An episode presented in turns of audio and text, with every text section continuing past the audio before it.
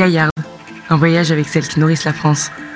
Non, mais moi, c'est vrai, je me sens pas agricultrice. Quoi. Je me sentirais plutôt paysanne. Et peut-être même, euh, je serais plutôt fière de dire que je suis paysanne. Quoi. Et l'agriculture, c'est un tellement beau euh, moyen de lutte. Je suis bien dans la nature.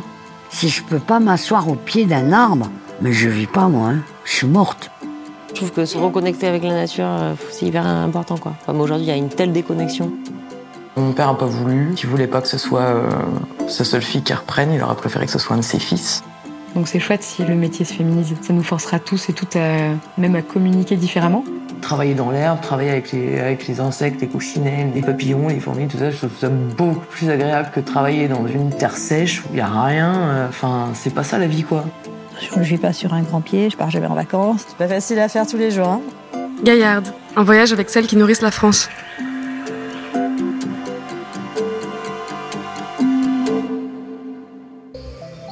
Ah, attends, là-bas, il y a Jeanne. Non, non, c'est Sophie, je crois. Ou, Julie Eh non, non, non, non c'est Martin, en fait. Ah, oui. à la ferme des filles, ça nous a pris pas mal de temps de pouvoir les reconnaître et surtout de comprendre les liens entre chacune. Cette ferme, elle est gérée par quatre femmes.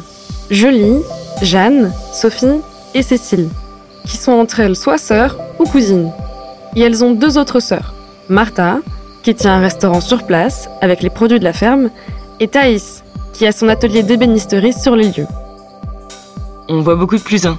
Elles ont aussi des frères, des cousins, des amis et beaucoup d'enfants.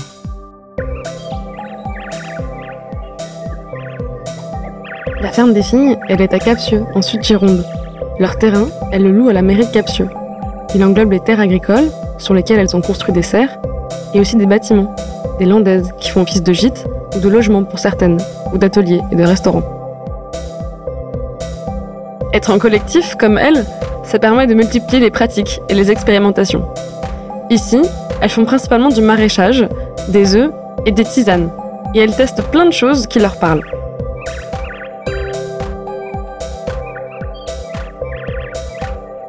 Sur la ferme, il y a plein de panneaux vers des noms de jardins super mystiques pour nous, à commencer par le jardin Saint-Tropique. L'objectif de la syntropie, c'est de recréer un écosystème naturel de type forêt sur sa parcelle agricole productive. Pour ça, on plante plein d'espèces pour avoir un mélange de plantes basses, de buissons, d'arbustes et d'arbres pour créer des conditions de lumière et de fertilité semblables au sous-bois et favorables à la production. Jeanne nous explique un peu plus. En gros, c'est dans la lignée de l'agroforesterie, mais ça va encore plus loin parce que ça joue avec la succession des végétaux ainsi que les hauteurs, les strates et euh, les temporalités des végétaux. On, plante dès le début dans ce type d'agriculture des plantes qui vont durer un an, 5 ans, 10 ans, 30 ans, 40 ans. Du coup, c'est plutôt une agriculture vouée après à cultiver des arbres et c'est pour l'alimentation entre autres on a l'impression que c'est une des solutions euh, qui pourrait sauver l'agriculture, en gros. Donc on s'est dit, on veut en faire. Donc on a effectivement au jardin un, panneau verger de Saint-Tropique qui s'inspire un peu du design de Saint-Tropie, mais qu'on n'a pas réellement encore mis en place. Parce qu'en fait, c'est l'hiver que ça se passe et on sème tout en même temps. Il faut glaner énormément de graines d'arbres, d'arbustes et de plantes. Et tout se met en même temps et, et euh, qui est une logique, une réflexion qui se fait pas comme ça. Et du coup, ben, normalement, l'hiver prochain, ça, ça va démarrer euh, sur la ferme. À l'entrée, il y a un superbe jardin mandala, avec une immense culture en ferronnerie en son centre, dans lequel Jeanne plante tout un tas de choses et expérimente aussi, par exemple la milpa. Et là, c'est Sophie qui nous explique. C'est une méthode qui permet, euh, donc euh, tu vas planter trois graines en même temps, une graine de pois, une graine de maïs et courge. Ça fait que le, le maïs va pousser en, donc en verticalité, le, la courge va pousser plutôt en couvre-sol et le pois va céder, euh, va grimper en fait sur le maïs. Donc tu as cette association, ben, qui les trois sœurs, on les appelle, voilà, parce qu'en fait elles aussi elles s'entraident et euh, il y a aussi une logique après dans la restitution euh, du sol, puisqu'elles ne sont pas de la même famille de plantes. Donc il y a des intérêts dans plein de, de, domaines euh, différents. Donc, et pour la permaculture Il faut dire justement agroécologie ou maintenant syntropie, agroforesterie plutôt que permaculture. Parce que maintenant, il y a des fois, la permaculture s'éloigne complètement du contexte aussi de l'agricole. On parle de la permaculture humaine. et du coup, la permaculture, c'est que du bon sens. Donc évidemment, on essaye de faire des, euh, récupérer les ressources qu'il y a sur place pour mettre les paillis. Enfin voilà, il y a plein de bon sens dans la permaculture euh, dont on s'inspire. euh. Mm. Entre autres, elles mettent un point d'honneur à respecter la rotation des cultures. Ne pas planter les mêmes familles de plantes sur les mêmes zones d'année en année pour ne pas épuiser les sols. En hiver, elle plante aussi des engrais verts, destinés à être enfouis pour ajouter de la matière organique dans le sol, c'est-à-dire nourrir le sol. Par exemple, sur l'aspergeraie. Elles utilisent des carrés maraîchers de petite taille pour le maraîchage et les plantes médicinales. Elles essaient au mieux d'associer les cultures pour de multiples raisons. Planter des arbres pour protéger les framboisiers du soleil, de l'œillet d'Inde sur les tomates pour éviter les maladies, ou encore du lin avec les pommes de terre. Et après, si on a essayé en association le lin pour les pommes de terre pour euh, contrer un peu le ravageur principal euh, d'Orifort, notre ami d'Orifort. Et d'année en année, il se passe plein de choses, c'est incroyable. il y a plein de plantes euh, quand on cultive aussi qui arrivent et qu'on n'a pas semé, qu'on n'a pas acheté, qui, qui arrivent on ne sait pas comment et qui peuplent, se mettent à peupler le jardin tout autour. Il y a des trèfles, il y a des, plein de belles choses qui, qui arrivent. Et au milieu de tout ce beau monde, il y a Igor, le cheval à la retraite de la famille. Trois adorables chats, des moutons qui se baladent, et surtout, il y a 250 poules.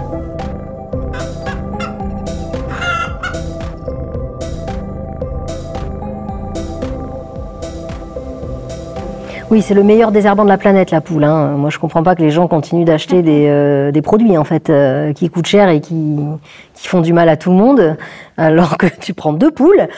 Pour le particulier qui a un petit jardin, franchement, euh, tu peux donner euh, voilà toutes tes épluchures, tout ça. En plus, nous, on a les contraintes. euh, on est en bio, tout ça, donc on peut leur donner que le grain. Donc, on peut malheureusement pas euh, apporter, tu vois, par exemple, avec tout le compost du restaurant, tout ça. Bon, ça, on fait, on fait pas. On respecte euh, évidemment cette réglementation. Donc, elles sont euh, nourries exclusivement au grain bio. Et euh, mais c'est le meilleur désherbant de la planète. Voilà, donc euh, n'importe quel particulier qui a un petit carré d'herbe euh, peut avoir euh, des œufs et un entretien de jardin. Et la veto nous disait clairement une basse-cour, enfin dans un, un poulailler, au-delà de 30 poules, elles ont du stress et des tensions. Voilà. Donc bon, bah, quand tu sais qu'en bio, on arrive à faire des élevages à 24 000 poules, c'est formidable.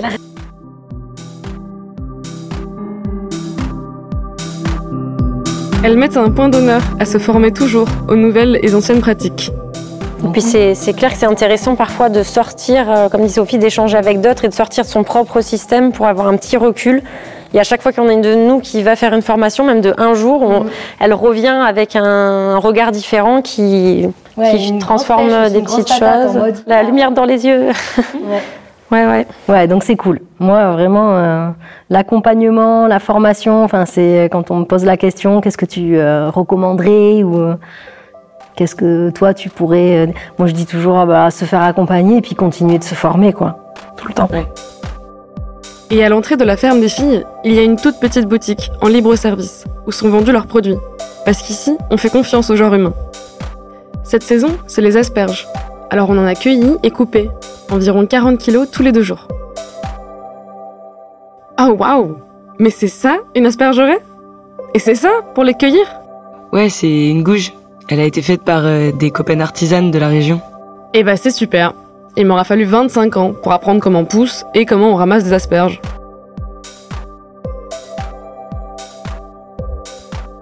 On parle souvent de déconnexion, et on imagine quelque chose d'assez mystique, et de très cliché sur les citadines qui voient plus la nature. Mais la déconnexion, ça passe par des choses aussi simples que de ne pas savoir d'où vient ce que l'on mange ou ce que l'on porte, comment ça a été fait et par qui.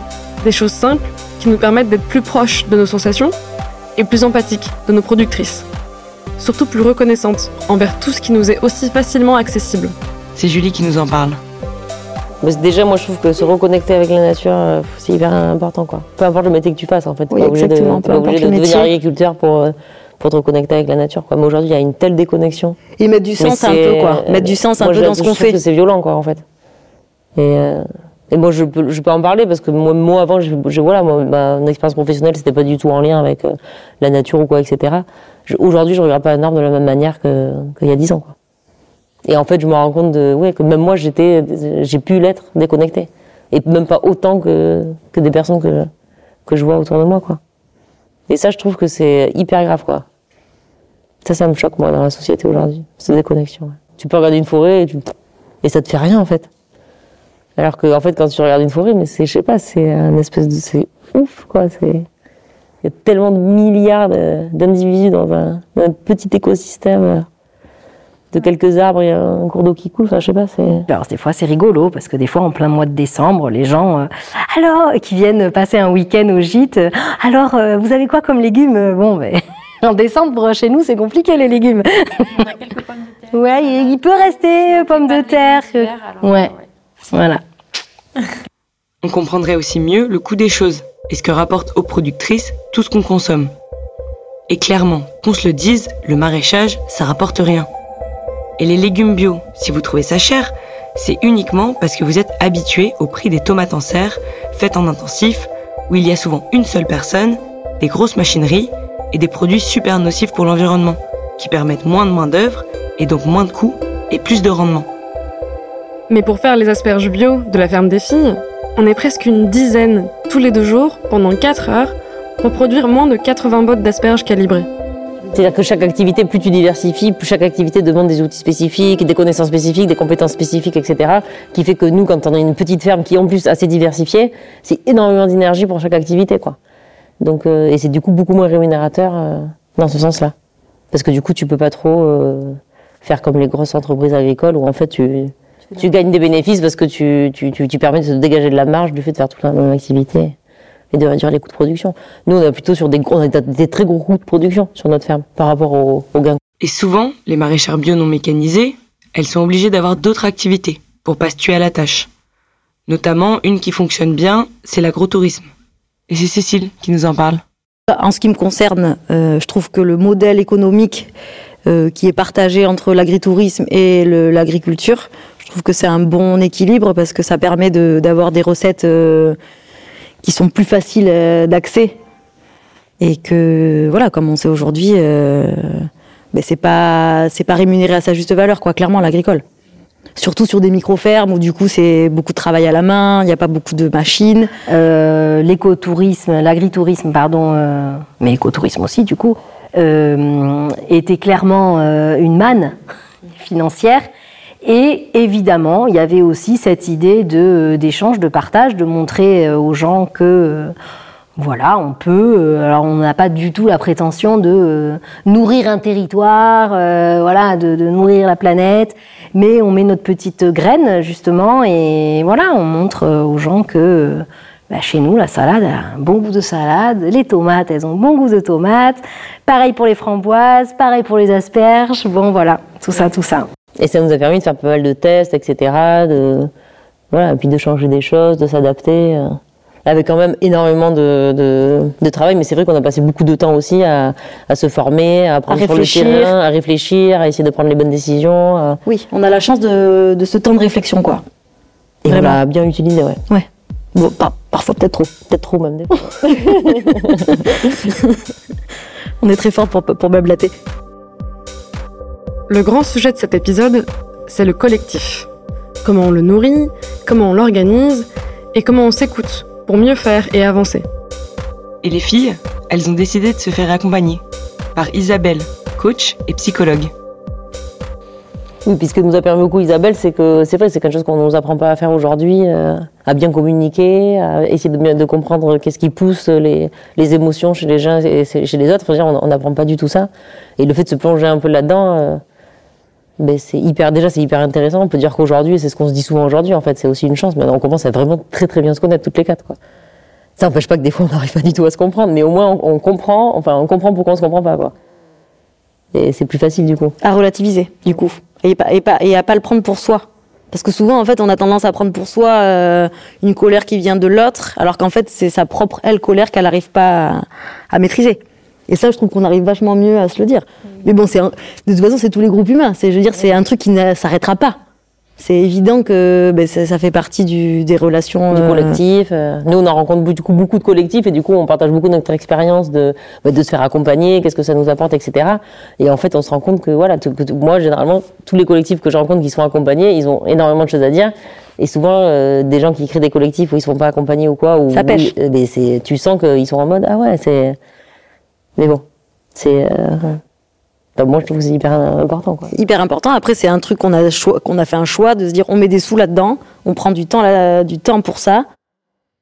Et au détriment, euh, peut-être parfois, effectivement, d'une productivité de certains autres maraîchers qui, eux, sont vraiment euh, dans un peu plus la, le pragmatisme agricole où il euh, faut sortir les paniers absolument pour la vape. Nous, c'est vrai qu'on a cette, cette flexibilité de, de se dire, ben, nous, on va en vente direct, on n'a pas des gros contrats d'AMAP, etc. Donc, on n'a pas de pression, en fait, avec la clientèle, quoi.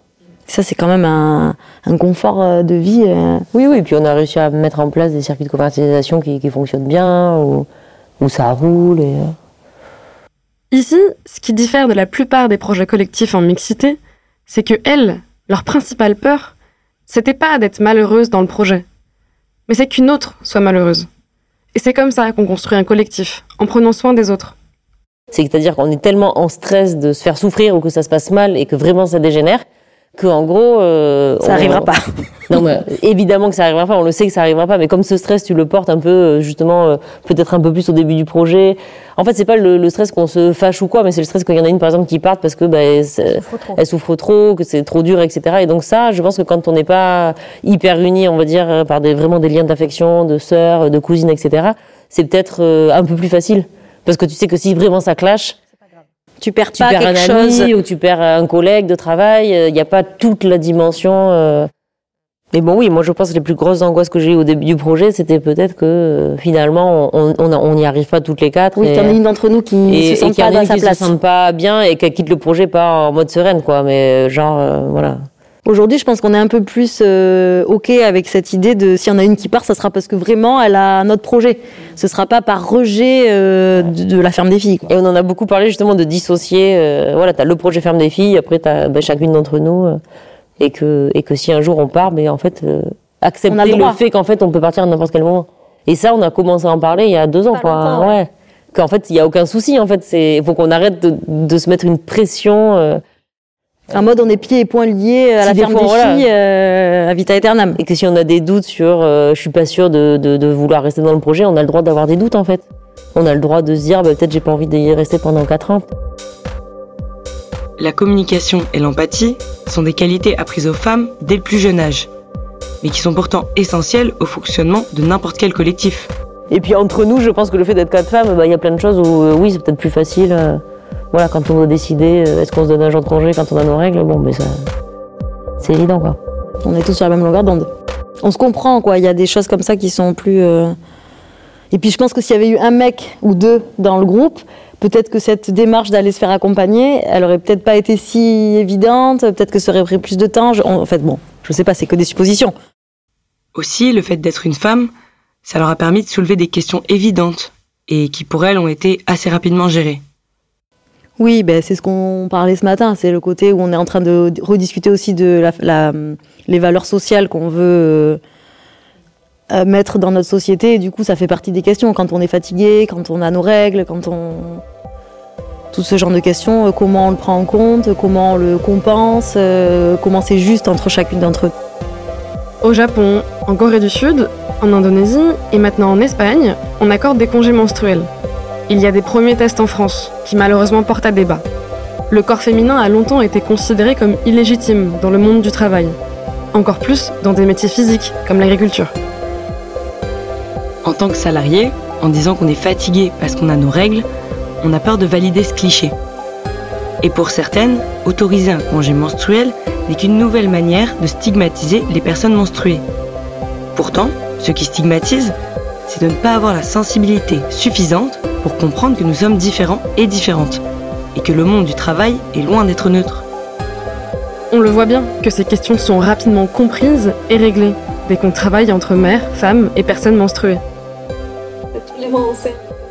Ah oui, bah vous connaissez, oui, tous les mois on saigne et du coup non, mais du coup je voulais peut-être juste dire, euh, ben oui, que du coup on est plus empathique euh, par rapport à ça et que euh, on est plus, mais on l'était au début, on peut-être même, euh, on le disait pas trop trop en fait. C'est que, euh, ouais, on, fait peut-être plus attention maintenant. Dit, et on est proche. En plus, on est de la même famille, donc il y a même pas trop euh, cette pudeur qu'il peut y avoir entre personnes qui se connaissent pas. Mais aujourd'hui, on y fait vraiment attention. plus et les unes envers les autres. Enfin, je veux dire, on, on voilà, on s'empêche pas de dire ah ouais non mais là j'ai mal euh, ou là c'est dur, j'en chie euh, et, euh, et du coup et les autres de nous répondre non mais là repose-toi ou vas-y allonge-toi mais mets-toi une petite sieste là avec les jambes un peu surélevées, euh, bois plus d'eau. Voilà, on, on est un On s'interdit jamais de se reposer en fait. Ouais. Et de que si on se sent pas bien, on se force pas à travailler comme un acharné quoi. De un peu écouter son corps et euh, et voilà. Du coup c'est pour. Enfin en fait euh, on a démarré très fort avec des énergies très vives et très euh, puissantes, mais on pouvait pas rester tout le temps dans cette euh, euphorie de démarrage de projet. Et du coup ben, c'est vrai qu'au bout de 2-3 ans il y a quand même des douleurs qui n'étaient pas là aussi qui arrivent. Alors à la fois c'est bizarre, moi je parle d'une force, je pense intérieure. C'est plus une force intérieure qui arrive liée à ce qu'on fait, mais il y a- y, aussi quand même le corps des- qui des fois fatigue. Et du coup pour durer dans la durée, là on commence vraiment à être dans cette phase-là, je trouve, où on fait vraiment vraiment vraiment un petit peu plus attention, de d'essayer de faire des étirements euh, quelquefois, de d'arriver à se dire ok je fais une petite pause euh, Ouais, si j'ai été trop courbée je fais autre chose euh, debout pour pour me redresser euh, si on veut continuer à faire ça pendant euh, encore quelques années parce que bon on n'est pas jeune mais on n'est pas, vieille bah faut qu'on faut qu'on on apprenne à, à, Mm. voilà à parler à notre corps et puis à À l'écouter. à l'écouter un peu et faire, et faire les bons gestes, les bonnes postures. Ça s'apprend aussi de faire des, les bons gestes. Il y a même des formations, euh, gestes et postures pour les agriculteurs, Ergonomie. ergonomie, Mhm. c'est chouette. On a posé à chacune la question de ce qu'était la sororité. Surtout qu'elles sont toutes sœurs ou cousines. Et c'est très fort. Ben moi, je dirais la solidarité euh, entre femmes euh, autour des difficultés qu'ont les femmes dans ce système patriarcal, quoi. Euh, vraiment le, le le fait que ensemble, on se rend compte qu'on est, on a quand même été opprimés, oppressés depuis des siècles, et que du coup, c'est évident qu'il faut se rassembler, et c'est évident qu'à certains moments, il faut que les femmes elles portent une parole commune, quoi pour, euh, ben, pour faire un peu contre euh, cette société patriarcale qui existe encore, même si effectivement on a plus de chance aujourd'hui qu'il y a même 50 ans, euh, il reste encore énormément de... ben, je pense que dans le monde, le peuple le plus opprimé, c'est les femmes. Quoi. Moi, je le dis souvent cette phrase, mais c'est une réalité. quoi. C'est celles qui n'ont pas accès à l'école, qui n'ont pas accès aux soins. Voilà, c'est celles à qui on inflige quand même des, tortures corporelles. C'est celles qui vivent le plus de féminicides. euh, voilà, donc euh, il y a une évidence à se rassembler pour euh, lutter. Même si nous, on n'est pas dans la lutte acharnée où on va aller faire des. Enfin voilà, moi je me sens plus d'aller dans des grands mouvements, etc. Mais en tout cas, je me dis que rien que le fait qu'entre nous, on essaye de se comprendre, d'accepter. Euh, voilà nos, problèmes de femmes et de d'en parler et de le de le communiquer aussi aux autres quoi de dire bah oui nous on a on, on rencontre des problèmes en tant que femmes euh, personnelles mais du coup on essaie de trouver des solutions et ça favorise notre vie personnelle et elle est mieux quoi notre vie du coup Enfin, c'est vrai, moi, du coup, grâce au projet, je trouve que ma vie de femme, elle est plus cool. Parce que si euh, ben, j'ai un problème de santé, ben, je sais que mes collègues, elles vont me soutenir. Si j'ai un problème avec mes gamins, pareil. Et, et ça, en fait, dans la société, euh, les femmes, elles sont jamais aidées, quoi, pour tous ces trucs. Donc, moi, je vois ça comme ça. Trouver des solutions entre nous. En fait, euh, c'est par nous que. Au niveau de, la, de notre structure, quoi. Ben, nous, ça reste à une échelle. euh, Petite échelle. ouais. toute petite échelle. Mais, en tout cas. euh, le c'est important de se soutenir, quoi. ouais, le fait de, de le communiquer Parce aussi. qu'après, ça. nous, on s'est jamais dit, on est genre une entreprise féministe. euh, Non. Parce que je me souviens qu'au tout début. euh, On porte pas la bannière, quoi. Mais, euh, mais n'empêche que dans les choix qu'on fait, En fait, on se rend compte qu'on l'est on l'est. par les choix qu'on fait, quoi. Mais on s'est jamais revendiqué, euh, genre. euh, Oui, on s'est jamais revendiqué politiquement un mouvement féministe. euh, On s'attendait à pouvoir sortir toutes nos théories féministes radicales sur le collectif féminin. Mais sur le coup, on a presque été déçus. Parce que pour elle, le féminisme, c'est important, c'est évident, c'est nécessaire, mais c'est pas central. Non, mais c'est vrai, la question de la sororité et du féminisme, moi je trouve que c'est des questions qui sont venues parce que on est, euh, bon, évidemment parce qu'on est des femmes, et parce que on s'est dit, ben en fait, ouais, a- on peut faire quelque chose, quoi. Mm. Parce qu'on est des femmes, on peut, on peut du coup créer une organisation par rapport à nous, quoi. Enfin, et ça, ça, par contre, moi je trouve ça génial. Oui. Mais parce qu'au début, c'est vrai qu'on a- on n'a Mais pas, on du tout. pas on a- on tête, n'a quoi. pas du tout. euh, Enfin, on s'est pas posé en se disant bon, mais on est quatre femmes. Est-ce que on, est-ce que notre projet du coup, il, il prend une, une connotation ou est-ce que voilà en termes d'activité, en termes de choses qu'on a envie euh, de véhiculer comme message, est-ce que euh, est-ce qu'il y a- est-ce que- est-ce qu'on a envie de véhiculer un message par rapport à ça? Clairement, euh, au tout début, euh, pas, Pas du tout. Par contre, aujourd'hui, moi, je suis assez fière de pouvoir raconter notre expérience là de femmes. De femmes, ouais. Ouais. Parce que je trouve que c'est vraiment.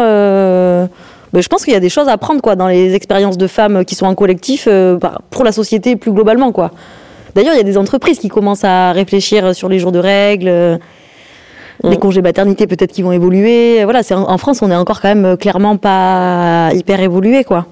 Oui, sur les salaires. euh, euh, socialement, on a quand même fait des. Mais moi, je trouve. On a pris des décisions euh, qui sont. Et ça, c'est clair que c'est notre condition de femme qui nous a amené à se poser ces questions-là. Donc c'est en ça que je vois notre collectif féministe. Ouais. On avait fait un énorme panneau où tout le monde pouvait venir écrire des noms, euh, des idées de ferme, des idées de noms de ferme. Du coup, il y avait la ferministe, il y avait la ferme. Oui, il y avait des trucs plus- Il y a vraiment des plus trucs rigolos. agressifs. Non, il y avait des trucs marrants, quoi. Parce qu'après, il y a eu la ferme des femmes, la ferme des meufs, on avait plein d'idées, la ferme. euh, Après, en fait, on s'est quand même dit, finalement, on est quand même quatre filles. Enfin, c'est pas si mal si en fait c'est clair, quoi. Tu vois. Mais bon, moi, je commence à me lasser de la ferme des filles, mais bon, ça, c'est personnel. Je trouve que ça fait un peu gnangnan, en fait, au final. Il y a un côté un peu... euh, Après, c'est pas grave, ça m'empêche pas de dormir. Mais on s'est dit que ça continue comme ça, dans, si on est encore là dans 10-15 ans, ça, on changerait de nom, quoi. Ça s'appellerait la ferme des vieilles ou. euh, enfin, on va pas- enfin, je veux dire, si on a 70 balles et qu'on est toujours là, peut-être qu'on s'appellera. On va peut-être changer de nom, quoi. Le collectif, pour elle, c'est pas une revendication ni une lutte. C'est inné et naturel. C'est un besoin. Elles sont nées avec. C'est Martha, celle qui tient un restaurant avec son compagnon sur la ferme, qui nous en parle. Nous, on est un collectif. Les filles, elles ont dû vous le dire, on a grandi dans un hameau de maison. Euh, On était euh, les- plusieurs familles de cousins qui se sont installés à la base, donc la génération de nos parents. Nous, on a grandi du coup sur ce terrain avec plein de cousins. Moi, j'étais un peu en dernière génération, du coup, j'étais un peu seule tout. Mais j'ai quand même connu tout ça.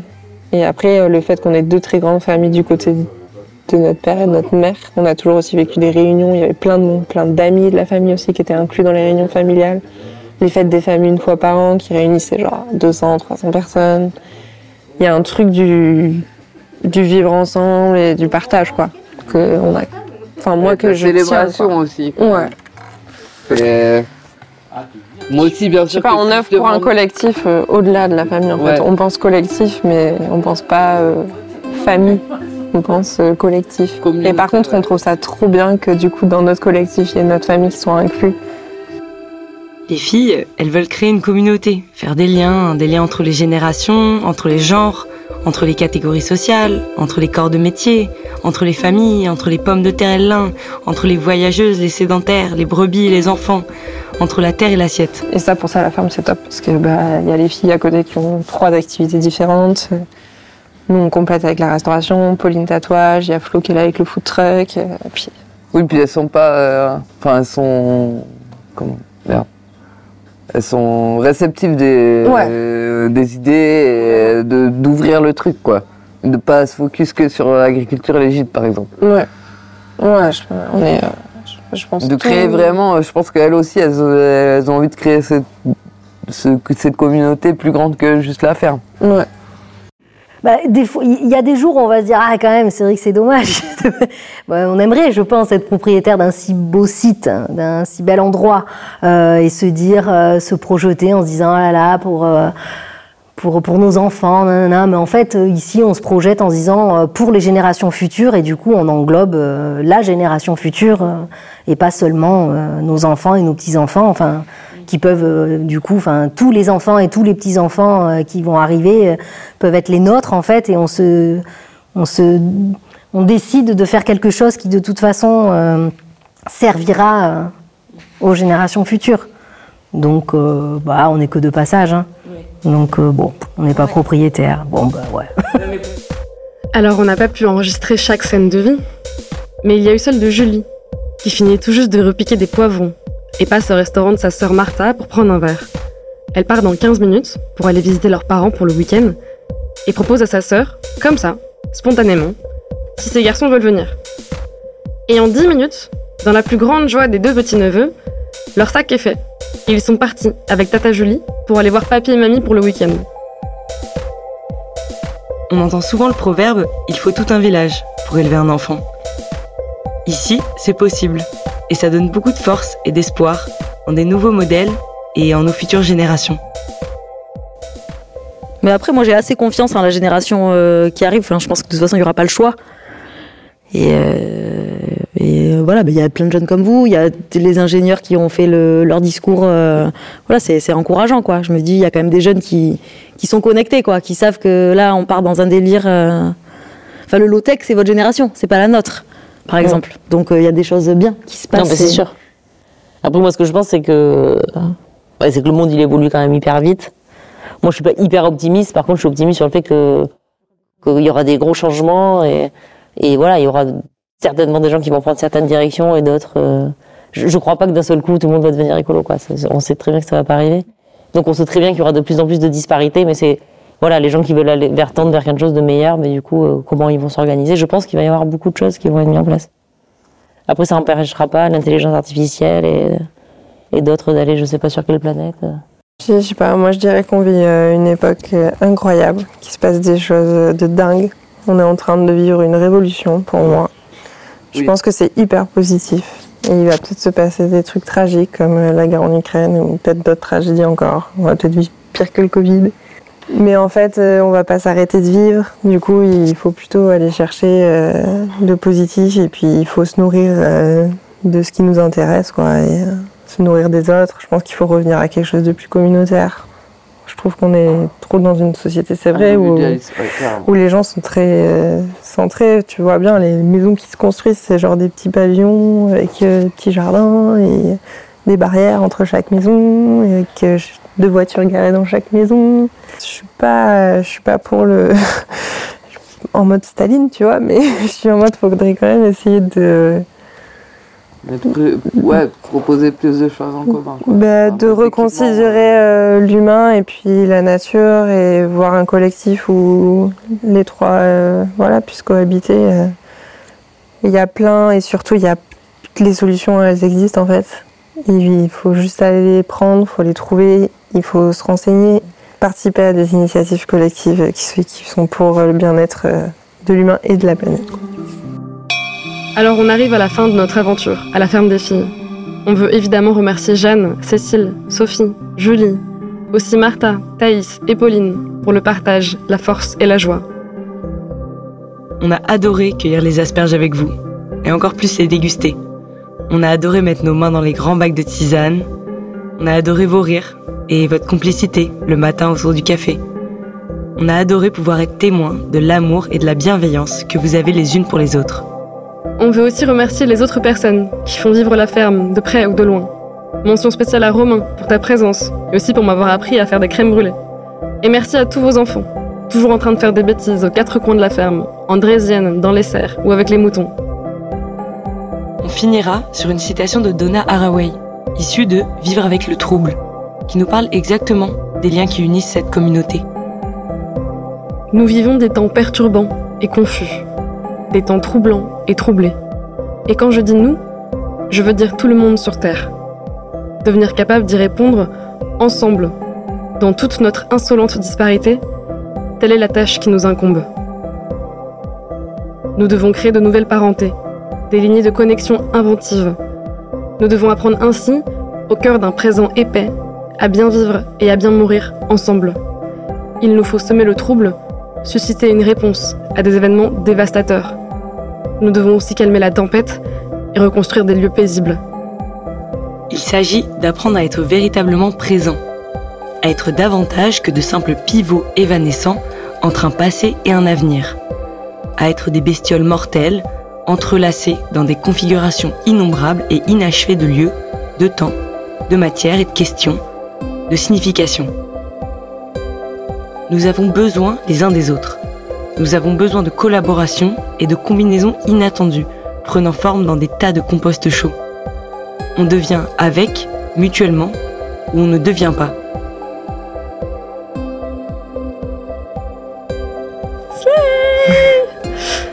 Et à bientôt pour le prochain épisode. Et prenez soin de vous.